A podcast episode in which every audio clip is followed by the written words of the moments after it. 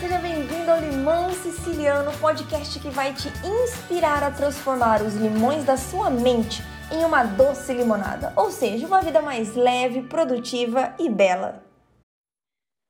Ei, pessoal, sejam muito bem-vindos a mais um episódio do podcast Limão Siciliano. E esse episódio é extremamente especial porque eu trouxe um convidado para conversar com vocês sobre o bem-estar mental dentro das empresas. Qual é a relação do que as pessoas precisam relacionado ao bem-estar mental com as ações e como a forma que as empresas têm conseguido ajudar. E eu trouxe aqui para essa conversa o Eusébio, que eu conheço há muito tempo, né? Já trabalhamos juntos, ele tem uma atuação muito legal aí no meio corporativo e também com atendimento clínico, ele é psicólogo comportamental e ele tem justamente essa visão completa, porque ele atua no atendimento das pessoas, né, da, do, do, do, pessoa, da pessoa física e atua também com consultoria dentro das empresas. Então, vamos entender como ajudar melhor pessoas e empresas aqui no podcast de hoje. Eusébio, meu querido, seja muito bem-vindo e muito obrigado por aceitar meu convite para participar aqui do nosso podcast.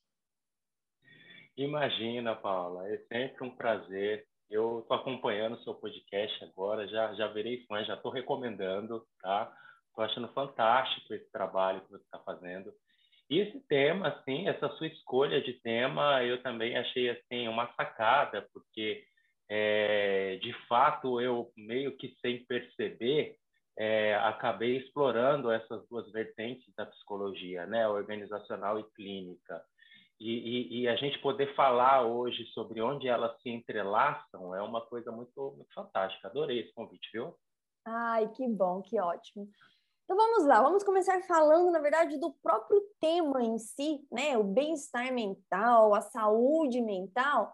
Ainda existe um tabu, né, Eusébio? Ou uma descrença, vou dizer assim, é, quanto à importância do cuidar da saúde mental. Eu vejo isso nas empresas, mas eu vejo muito isso também nas pessoas, até porque eu já passei por duas crises de ansiedade. A primeira eu trabalhava no corporativo, né, era head de marketing, e eu, nossa, eu demorei demais para aceitar, primeiro que imagina, eu, né, executiva, bem-sucedida, com algum problema de saúde mental, e depois para admitir que a ansiedade roubava de mim tudo aquilo que eu mais queria, né? Paz, tranquilidade e o próprio sucesso, né? Como que você vê isso dentro, tanto com as pessoas no seu consultório quanto nas empresas? Pois bem, Paulo, eu acho importante a gente separar esses dois ambientes, porque eu vejo visões distintas nesses dois ambientes, tá? Quando a gente fala da pessoa física, daquela pessoa que me procura no consultório, eu vejo uma evolução nesses últimos 10 anos aí, que é praticamente o tempo que eu estou clinicando. Quando eu comecei, é, era, era perceptível um certo incômodo das pessoas ao chegarem numa clínica para um atendimento psicológico. Né? Então, elas não queriam ser vistas, elas não queriam encontrar o terapeuta na rua porque tinham vergonha, né? E, mas é, é, eu já peguei um período, talvez aí alguns colegas com mais tempo de, de, de, profissão pegaram mais isso. Eu peguei já um período em transição, né, desses últimos 10 anos. E hoje eu posso te dizer assim, especificamente pela minha realidade, pelo meu universo, né, pelo meu público, é, que isso diminuiu bastante. Tá? Eu diria para você que o público hoje que tem essa visão de, de chega na clínica e coloca a revista assim no rosto, tá para não ser visto, esse público hoje é 10% da, da, da demanda que eu tenho para você ter uma ideia. Uhum. E felizmente as pessoas é, que vêm para esse atendimento clínico hoje, elas se sentem até orgulhosas, elas falam para os amigos. Uh, muitos dos atendimentos que eu faço eu faço por conta da indicação. Então, hoje o meu principal veículo de publicidade é o boca a boca. Então, as pessoas estão falando e elas se sentem até, de certa forma, orgulhosas. E elas falam, não, porque é, eu vou consultar meu terapeuta para ver o que, que, ele acha. Olha, não, mas o meu terapeuta falou que não é bem assim. Então, isso no mundo né, que não é corporativo, vamos assim dizer, uhum.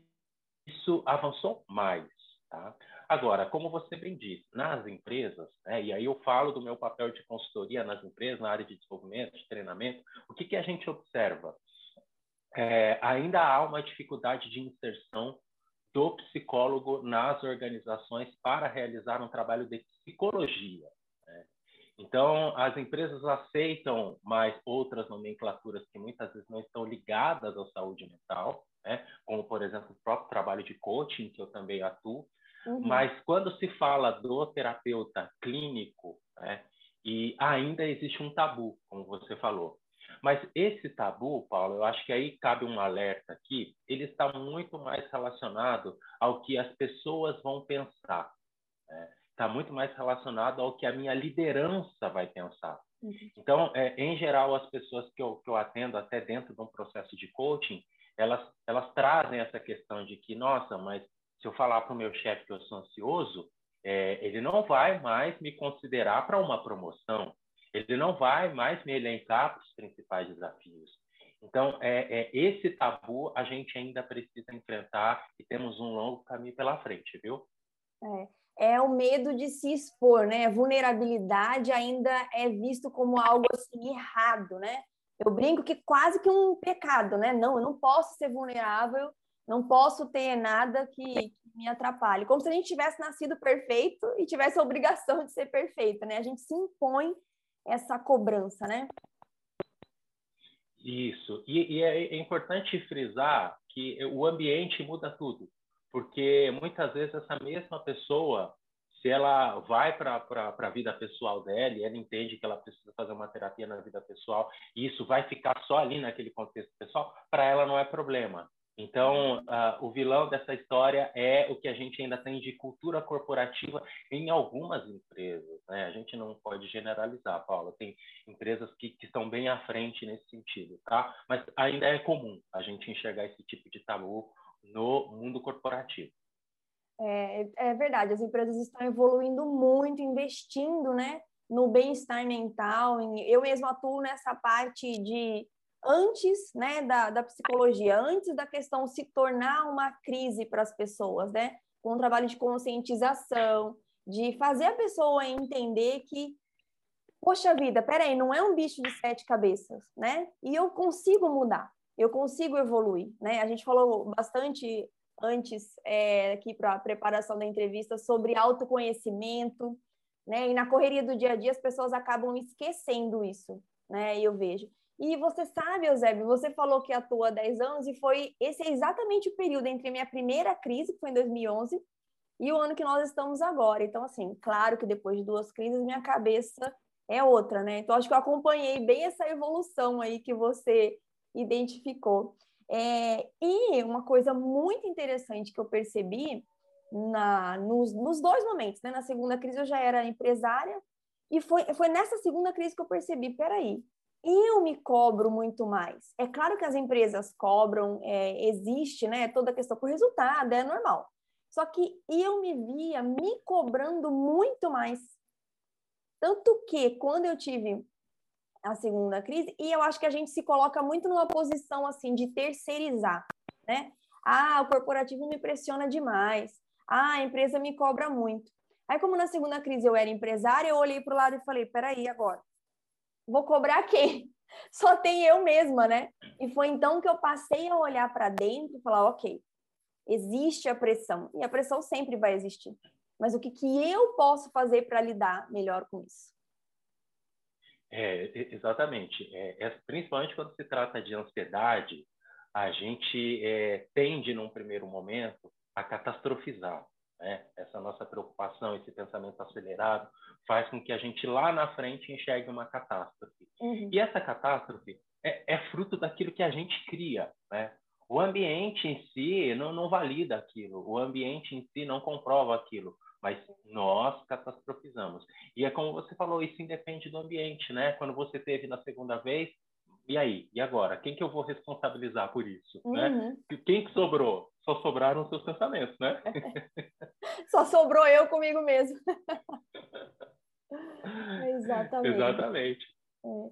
E o que você mais é, vê de, ou mais recebe, ou mais percebe assim, é, de demanda das pessoas, né? O que, que tem chegado, quais são as principais necessidades, até aqui para que as pessoas que nos ouvem possam também se identificar porque eu vejo assim, quando a gente vê uma outra pessoa com um problema parecido, isso dá quase que um alívio, né? Uma sensação de, nossa, não é, não é tão anormal assim. Peraí, né? Isso é normal.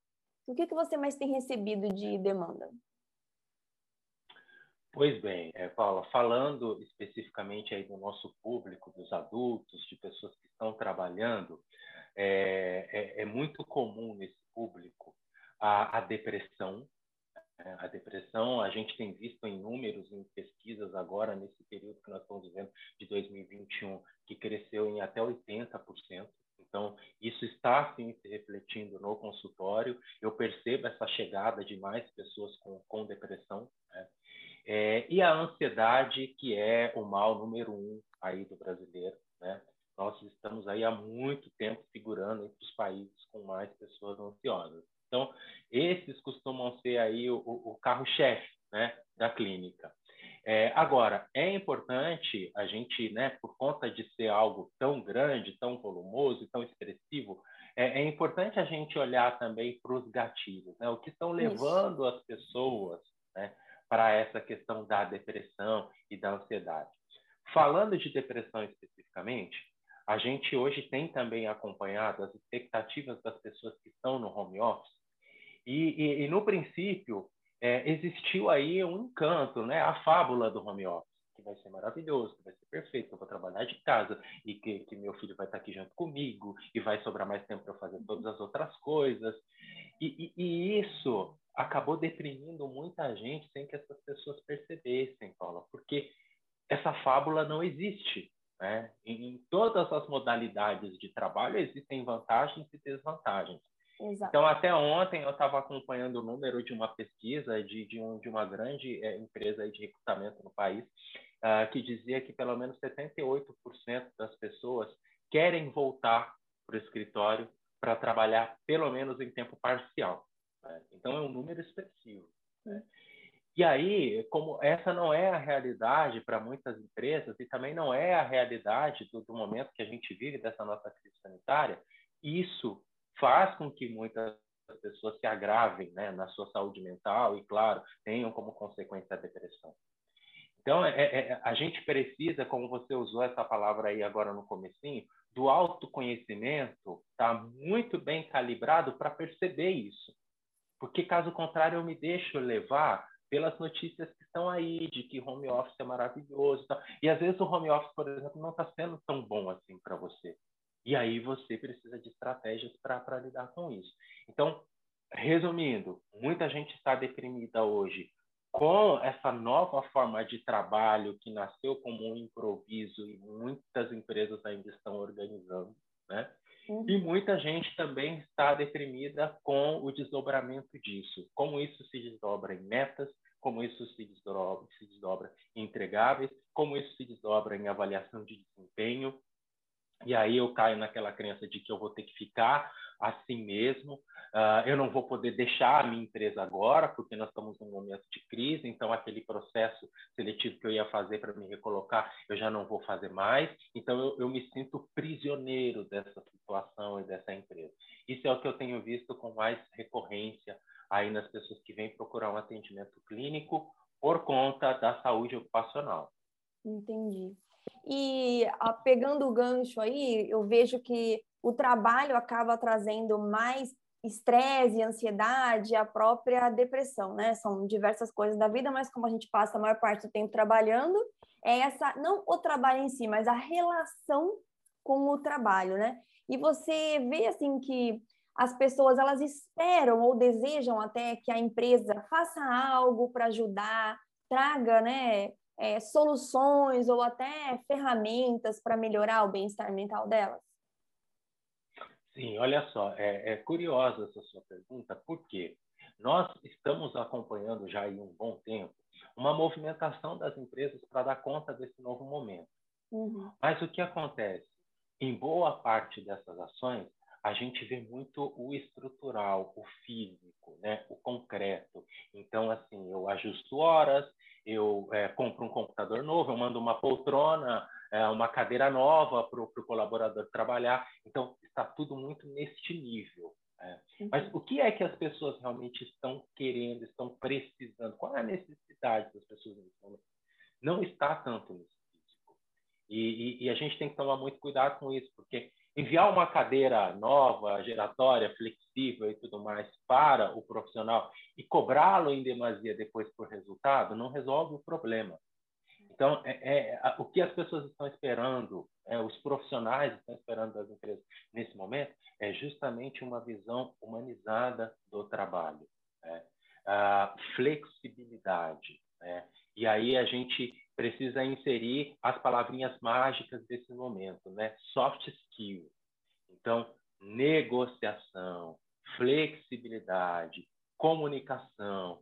Então, resumindo, os profissionais hoje estão esperando soft skills tá? dos seus líderes e das empresas onde é, eles estão trabalhando e não somente uma estrutura física montada com escritório, com mesa, com cadeira, com internet banda larga, para que eles possam produzir mais se sufoquem com aquilo, tá?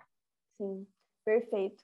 É, porque a, produtividade, eu falo, começa sempre na cabeça, né? Não adianta você ter toda a estrutura por fora, é, prof, inclusive a profissional, né? Eu digo a capacidade cognitiva, a inteligência, as formações necessárias, habilidades técnicas, se você não tem um fortalecimento mental, né? Se você não tem a mente preparada para passar por toda essa situação. Muito interessante, muito, muito boa a sua, a sua visão, a sua colocação. É, e assim, a gente comentou aqui no começo que é pontual, né? Algumas empresas ainda que acabam é, não entendendo a importância do bem-estar mental, mas tem muita empresa, muita corporação já se movimentando, né? graças a Deus, estamos evoluindo todos, né? Eu acho que nós, nós fomos empurrados para essa evolução aí e temos que aproveitar a oportunidade para olhar para dentro também. E quais são assim, as práticas que você vê, o que você tem até colaborado com as empresas para elas implementarem nessa relação? Não sei se são programas de bem-estar, cuidado, né? O que, que elas têm feito? Olha só, Paula, é, acho que a primeira coisa que é, uma empresa precisa fazer para poder lidar com tudo isso que, que, nós estamos vivendo em 2020 2021 é ter um olhar diferenciado para esta situação. Como é que esse olhar diferenciado acontece? Pela formação de um comitê. Tá? Algumas empresas chamaram de comitê de crise, outras do comitê de Covid, enfim. É importante que a empresa se mobilize, né? que reúna profissionais, e muitas vezes a gente a gente vai chamar esse grupo de profissionais de squad, né, que vem da metodologia ágil, pessoas de áreas diversas, né? Para quê? Para terem ideias. Nessa hora a diversidade conta muito, nessa hora o olhar para as pessoas conta muito. E aí é por meio desse comitê de crise que muitas coisas boas começam a surgir, né? Tanto na flexibilização do trabalho, quanto na renegociação ali de entregas, dos acordos de desempenho, do suporte emocional a essa pessoas. Então, eu diria que essa primeira prática, inclusive para quem está nos assistindo hoje, para quem está nos ouvindo hoje, se, se, se ainda está nesse limbo, pense nessa ideia tá? do comitê Legal. de trazer um grupo de pessoas para estruturar ações que vão combater tudo que a gente está tá vivendo de ruim nesse momento, porque isso funciona. Tá? Agora, muitas empresas vão além desse comitê, né? Elas, elas se preparam para, por exemplo, Hoje nós estamos vivendo aí, felizmente, é, um boom de empresas, de startups de saúde mental que estão promovendo saúde mental online. É, isso, isso é fantástico. Nós vivemos aí também não há muito tempo, a própria liberação do Conselho Federal de Psicologia, né, para que a gente tivesse mais de 20 sessões e não fosse apenas uma orientação psicológica como era antes. Então, hoje as pessoas podem fazer uma psicoterapia online, né, isso facilitou muito esse processo. E muitas empresas é, estão de olho nisso e estão buscando esse tipo de suporte também para os seus profissionais. E, e olha que coisa interessante, né? Porque aquilo que a gente comentou no princípio, né, que era vergonhoso, profissional, até mesmo se deslocar para ir até uma clínica para fazer um atendimento e como é que o meu gestor vai ver isso e tal. Hoje a gente vê empresas no outro extremo, né? Gestores que ali no seu feedback de desempenho né? colocam à disposição para o profissional um suporte emocional, porque Excelente. eles observam que aquela pessoa precisa disso. Então, a, a empresa hoje disponibilizar esse suporte emocional, esse suporte psicológico, principalmente vindo de um meio externo, que é para não ter tendenciosidade, uhum. é, é excelente, tá? Muito legal, muito legal. É uma evolução enorme, né? Nossa, do que eu vejo de quando eu era gestora nessa área, é uma evolução enorme mesmo, quanto, quanto crescimento, quanto aprendizado, né? Nós vivemos num tempo, né, Paula, onde ser encaminhado para uma psicoterapia era sinônimo de demissão. Né? É. Então, assim, é, é, porque não tem mais jeito, então eu preciso demitir essa pessoa, vamos, vamos, vamos colocar isso no programa de outplacement dela, vamos colocar um psicólogo para ajudá-la, porque a gente vai demiti-la. Então, é, essa foi a visão né, da utilidade da psicologia por muito tempo. Hoje não. Hoje, é, muitas empresas estão vendo o apoio psicológico como um instrumento que fundamenta a alta performance. Né? Olha que, que, que diferença Virada, de, é. de, visão. Né? E a, as empresas, os players que estão sabendo utilizar isso, estão estando muito bem, né, Paulo? Nós, nós, vemos isso. Sim. Sim, porque eu falo é, que a, a nossa saúde mental, que já foi vista há muito tempo ou como algo é, negativo que nos denigre, né? que denigre a nossa imagem, como você mesmo colocou, ou como um artigo de luxo, né? Tipo, ansiedade é frescura, depressão é coisa de gente rica, né? Quem tem, quem tem dinheiro que consegue tratar isso. Hoje, bem-estar mental, eu vejo saúde mental como sendo base, né? É base para o sucesso que a gente quer alcançar, inclusive o sucesso profissional. Né? Então, a alta performance, ela acontece se você tem essa base mental forte, né? Exatamente. E a alta performance que se sustenta, né, Paula? Porque Perfeito. às vezes a, a pessoa que está que, que tá nos acompanhando aqui vai falar assim, não, mas eu tenho alta performance e eu não ligo para essas coisas. Eu não, não, eu não dou atenção à minha saúde mental porque eu acho que eu não preciso. Né? Pois é, mas por quanto tempo você sustenta essa alta performance? Né? É. A que custo?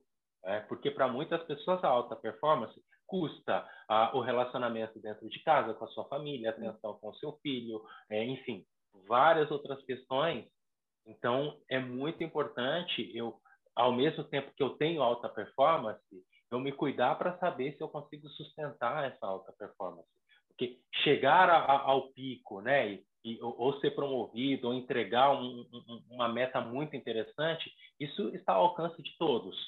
Né? A questão é se manter lá, esse, esse é o paradigma que, que o profissional precisa é, superar hoje.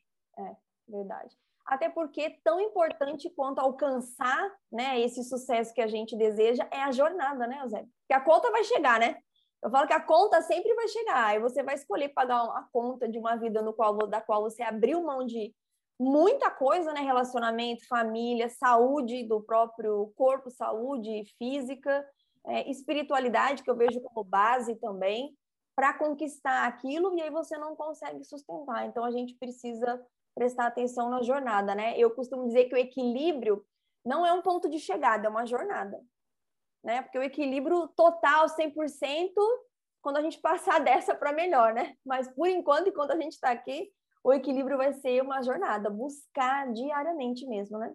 Esse equilíbrio. É, você me fez lembrar agora do Sean né? o, o, autor do Jeito Harvard de Ser Feliz. Ele, ele tem uma frase muito interessante nesse sentido. Né? Ele diz que a felicidade não é a crença de que a gente não precisa mudar, mas sim a percepção daquilo que nós podemos mudar. Né? E, e, então é isso. Muita gente acha que a felicidade está lá no destino, né? no ponto de chegada. Então a pessoa se desdobra, sofre, né? rala, sacrifica tudo que não deveria sacrificar. E quando chega lá no, no, no seu ponto de chegada, né, no destino, cadê a felicidade? Não está aqui. Aí vem a decepção, aí vem a depressão. Depressão. Sim, porque você até conquistou aquilo, mas como nós somos seres que estamos sempre buscando mais, né? Se a gente não trata disso ao longo da nossa vida, a gente vai se tornar um eterno insatisfeito, né? Nada daquilo que a gente Exato. conquistar vai vai ser ok, vai estar bom. Ok, conquistei isso. mas aí, ah, perdeu a graça, então eu quero algo mais. Eu vejo que isso gera, né, essa ansiedade que aí no ponto final pode nos colocar numa depressão, né? Exatamente. É que nós, ao mesmo tempo que é, nos acostumamos né, com coisas ruins, a gente também pode se acostumar com coisas boas. Então, a, a gente tem uma conquista, a gente logo se acostuma com ela, né? E isso é da nossa natureza, isso tem, tem um valor evolutivo também. Então, a gente precisa tomar muito cuidado com aquilo que a gente define para a gente é, antes de praticar a gratidão, porque a, as pessoas hoje elas entram numa loja, elas desejam muito ali, sei lá, uma peça de roupa, né? Mas antes de sair da loja, elas já estão pensando assim, nossa, mas a próxima vez eu vou comprar aquela ali. Né? Isso. E, e, ela nem curtiu aquela, né? É. Ela não aproveitou, ela não expressou gratidão. E, e aí que mora o perigo, né? Essa compulsão, compulsão. que nós vivemos hoje, né? Pela tal da felicidade, pela tal da realização, sem nos atentarmos à importância que a gratidão tem. Isso. É, eu falo que a insatisfação é um veneno para a ansiedade. Só que a gente não percebe, porque é no conta-gotas, né? Igual você falou, todo dia ali um conta, ah, cumpri isso aqui, nossa, mas já perdi a graça, já quero mais. Ou então até profissionalmente conquistei algo, ah, mas e o próximo, né? E o próximo cargo? E a próxima viagem? E, o, e a próxima premiação? Ao passo que a gratidão, o fato de você, o hábito, né, de você ser agradecido, pode ser um antídoto contra a ansiedade, né? Porque ele acalma você, ele te traz esse senso de poxa, né? Curtir essa conquista, isso que eu, que eu tenho, que eu conquistei, deixa eu aproveitar para depois começar a pensar no próximo passo, né? Ou na próxima compra. Exatamente, isso é muito importante. Tem, tem, tem um autor que é considerado aí o pai da psicologia positiva. Uh, para quem nunca leu nada sobre psicologia positiva, fica aqui um excelente convite, porque é, é uma área da psicologia que se dedica inteiramente à pesquisa da saúde, da felicidade e não da doença, como a psicologia se dedicou aí por muitas décadas. E, e, e o pai da psicologia positiva, o Martin Seligman, ele escreveu um livro que se chama Felicidade Autêntica, né?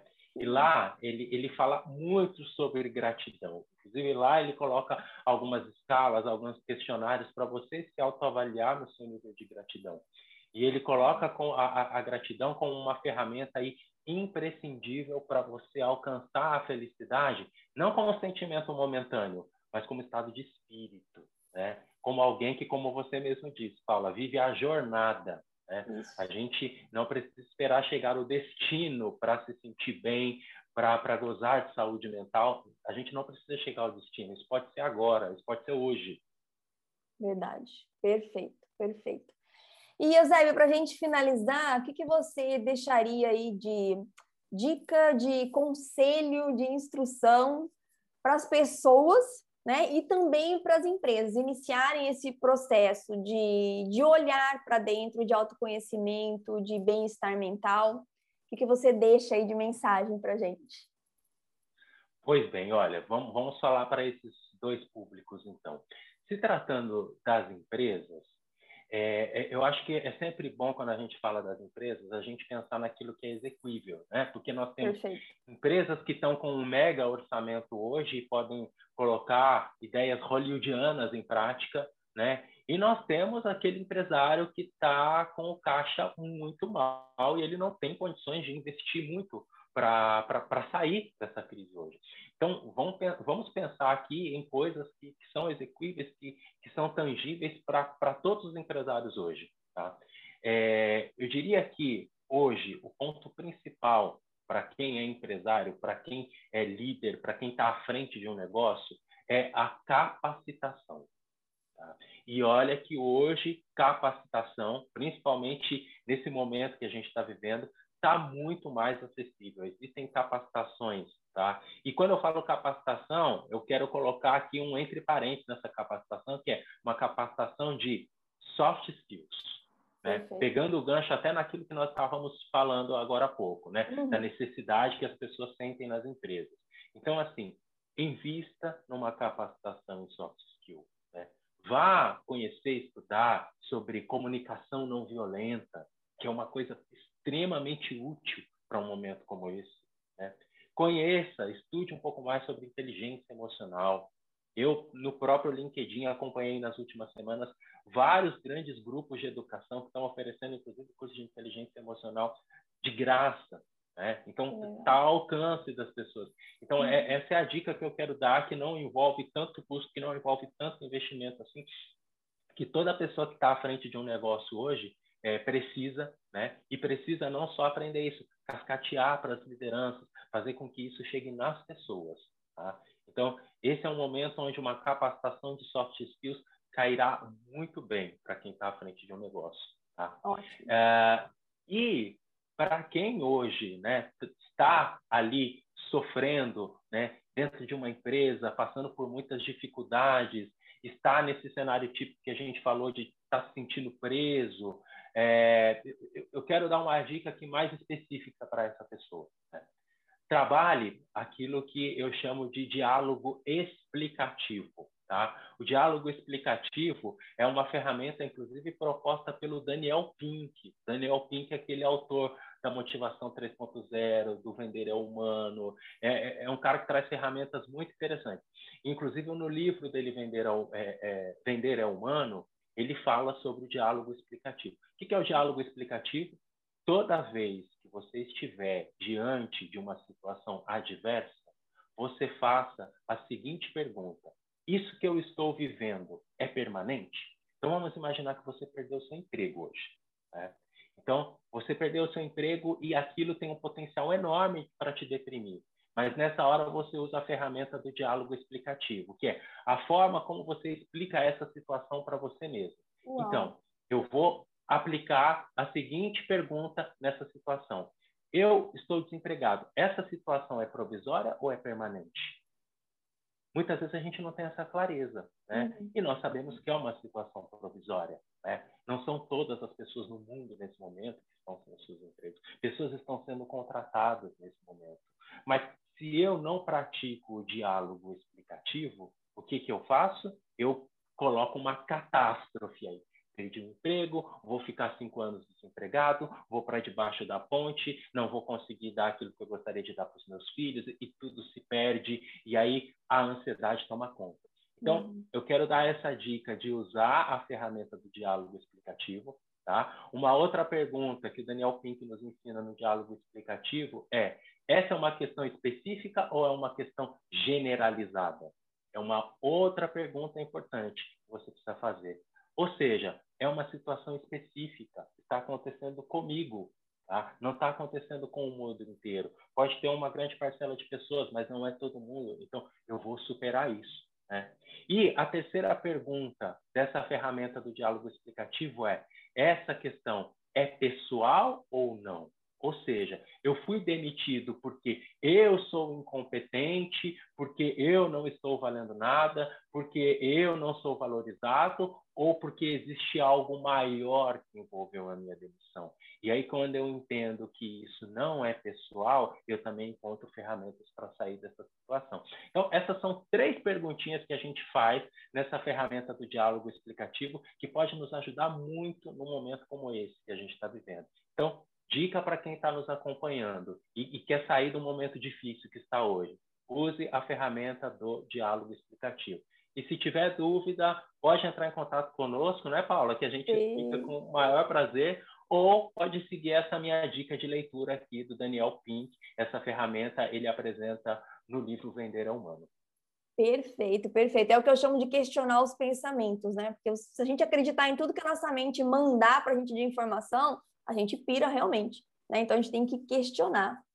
Perfeito, muito legal. Tenho certeza que com, com essas instruções, com essas dicas, as pessoas vão conseguir e as empresas também já dar esse primeiro passo, né? Ou avançar um pouco mais de onde elas estão para caminhar cada vez mais aí para uma mais qualidade de vida, um bem-estar mental, poder respirar mais tranquilamente, né? Tirar esse peso da cabeça, dos ombros, que se a gente deixar, realmente ele nos, nos aprisiona, mas não precisa ser assim, né, Eusébio? A gente tem todas as ferramentas que a gente precisa aqui dentro. Eu falo que a gente só precisa despertá-las, né? E essa todo esse conteúdo que você trouxe aqui para a gente hoje contribuiu demais para que as pessoas consigam avançar, consigam se despertar. Meu querido, muito obrigado. Dava para a gente ficar conversando horas aqui, né? Dá para marcar outros podcasts sobre outros temas. Muitíssimo obrigado pela sua disponibilidade, pelo seu conhecimento. Foi um prazer te entrevistar, foi um prazer ter você aqui no Limão Siciliano. Que a ideia é, né, ajudar as pessoas a transformar os limões da mente em uma bela, doce, refrescante limonada, que é bem mais gostosa, não é não? Exatamente, que não é qualquer limonada, né? É, é uma limonada com limões selecionados sicilianos. Exatamente. Obrigada, viu, Eusébio? Obrigada mesmo pela sua participação. Foi excelente, foi muito bom poder conversar com você aqui hoje. Imagina, foi um prazer enorme estar aqui e eu estou aqui à disposição quando você tiver outro tema, quiser me convidar, é, será uma honra estar aqui e contribuir aí para todas as pessoas que te acompanham e para esse sucesso que você está fazendo aí. Sou fã, tá? Ah, obrigada, meu querido. Pessoal, obrigado para vocês que participaram, assistiram, ouviram o nosso episódio de hoje. Se você está vendo pelo YouTube, não se, inscreva, não se esqueça de se inscrever no canal, curtir, porque teremos muitas outras entrevistas e conteúdo aqui para vocês. Compartilhe esse material, né? Eu sempre falo para a gente não ser curva de rio, não deixar aquilo de bom que a gente recebe ficar parado aqui, não. Vamos deixar fluir e compartilhar tudo que tem nos ajudado. Um beijo enorme no coração de todos vocês e até o nosso próximo episódio.